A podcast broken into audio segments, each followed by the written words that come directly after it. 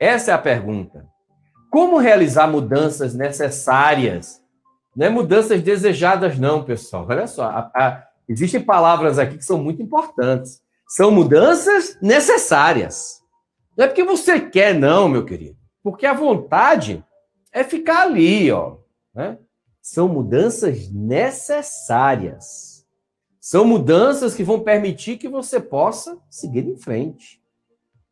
E que vai sentir dor, vai ser incômodo, vai, vai dar um monte de coisa, vai ter uma sensação de angústia, mas você vai ter que seguir em frente. E aí é onde entra a inteligência emocional.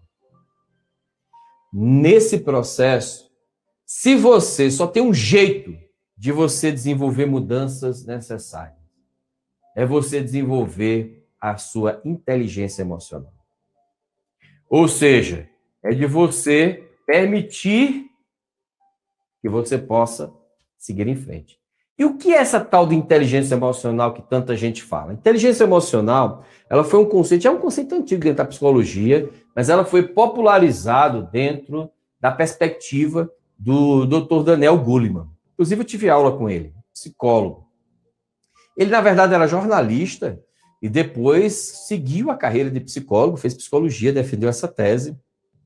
E hoje ele palestra no mundo inteiro e tem um dos livros que é best-seller, chama-se Inteligência Emocional. E nesse livro, nessa tese dele, ele defende que a sua inteligência emocional, ela tem que ser maior do que a sua inteligência racional. Que por mais que você tenha uma grande competência, se você não tiver inteligência emocional, você não vai conseguir colocar essa, essa competência para fora. Porque pode ser o melhor jogador do mundo. Se ele não tiver inteligência emocional, ele vai se, se ferrar. E nós temos o exemplo de um brasileiro que, por muito pouco, por falta de competência emocional, ele não desenvolveu de inteligência emocional, ele talvez não fosse, já fosse tido eleito é, é, melhor jogador do mundo há muito tempo. Quando ele amadureceu, quando ele desenvolveu inteligência emocional, foi que foi quando ele começou a realmente a se desenvolver como jogador. Então, a inteligência emocional ela prega cinco pilares. Então agora, pessoal, olha só, você vai pegar a sua mão e vai fazer cada um desses pilares um dedo da mão. Nós vamos começar com o dedão. Então você vai pegar no dedão e vai falar a sua inteligência emocional que você precisa desenvolver, tá bom? Isso é uma forma da gente ancorar os processos. Vamos lá.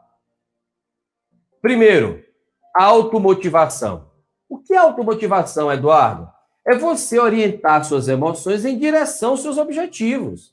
Eu não gosto dessa, é, dessa ideia de você ser motivado. Eu gosto da ideia de você desenvolver sua própria motivação.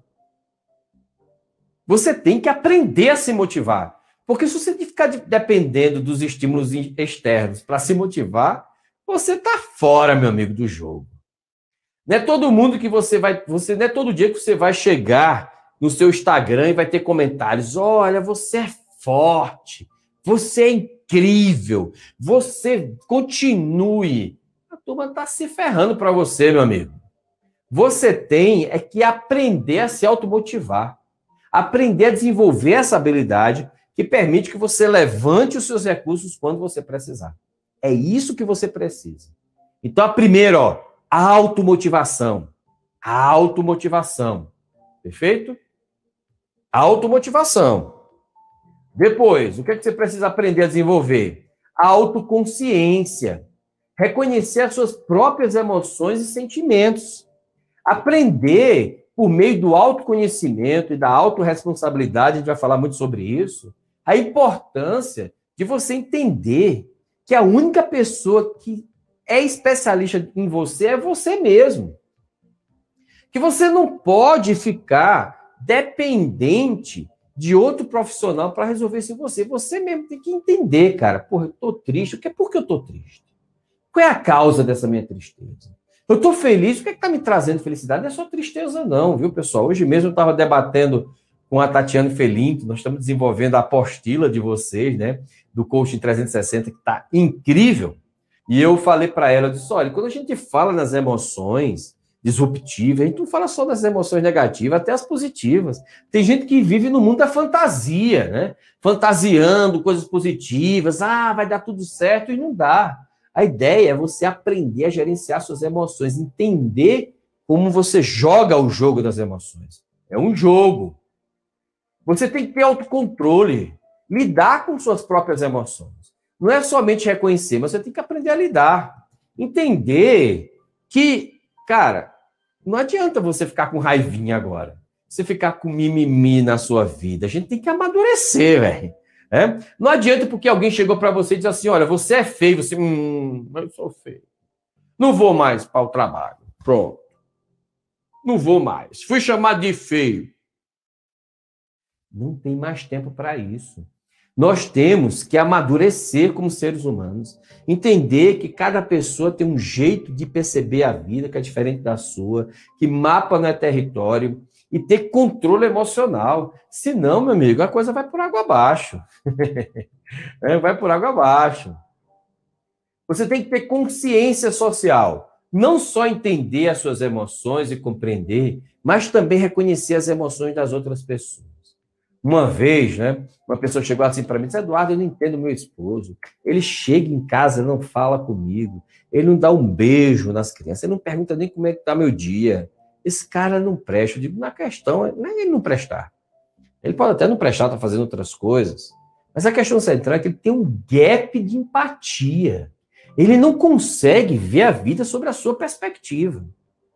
Empatia, portanto, é um processo que você tem que aprender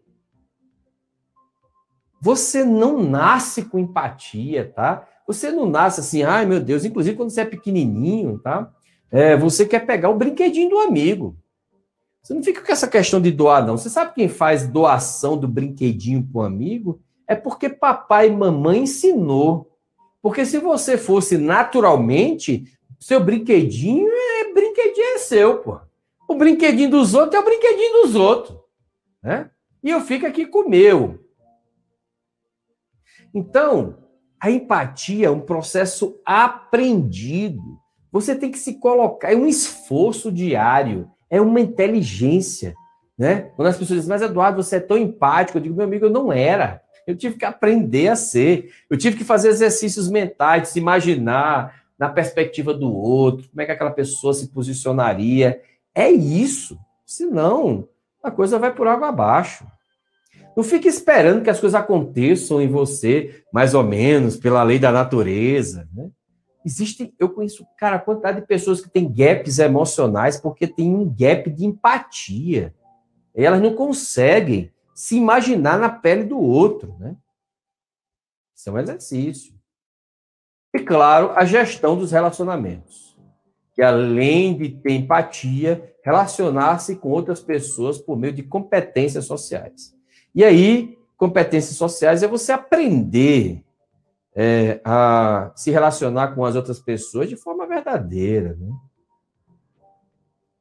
Muito bem.